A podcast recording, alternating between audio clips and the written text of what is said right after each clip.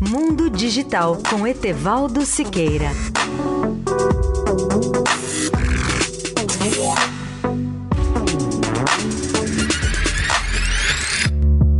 Bom dia, ouvintes da Rádio Eldorado. No comentário de hoje vou focalizar os fones de ouvido, a começar dos conceitos básicos desses acessórios que nos podem oferecer melhor qualidade de áudio ou de música, assim como a redução sensível do ruído ambiente. Os melhores dispositivos são, sem dúvidas, aqueles capazes de reproduzir a maior faixa de frequências audíveis e até mesmo acima delas, cobrindo desde os sons mais graves, a partir de 20 Hz, até os sons mais agudos, em torno de 20 mil Hz, e ainda acima disso, os sons inaudíveis, próximos dos 40 mil Hz, que aprimoram os chamados sons harmônicos. É claro que essa resposta de frequência depende também da fonte de áudio, seja CD, MP3, vinil, fitas magnéticas, pendrives, iPods, tablets ou outros sistemas portáteis. Os melhores fones de ouvido podem ter um recurso especial que é a eliminação do ruído externo. Aliás, quando eu faço longas viagens de avião, eu uso esse tipo de aparelho que realmente elimina ou reduz sensivelmente o ruído externo, em especial o ronco das turbinas. Mesmo que a redução do ruído não seja total, ela nos permite dormir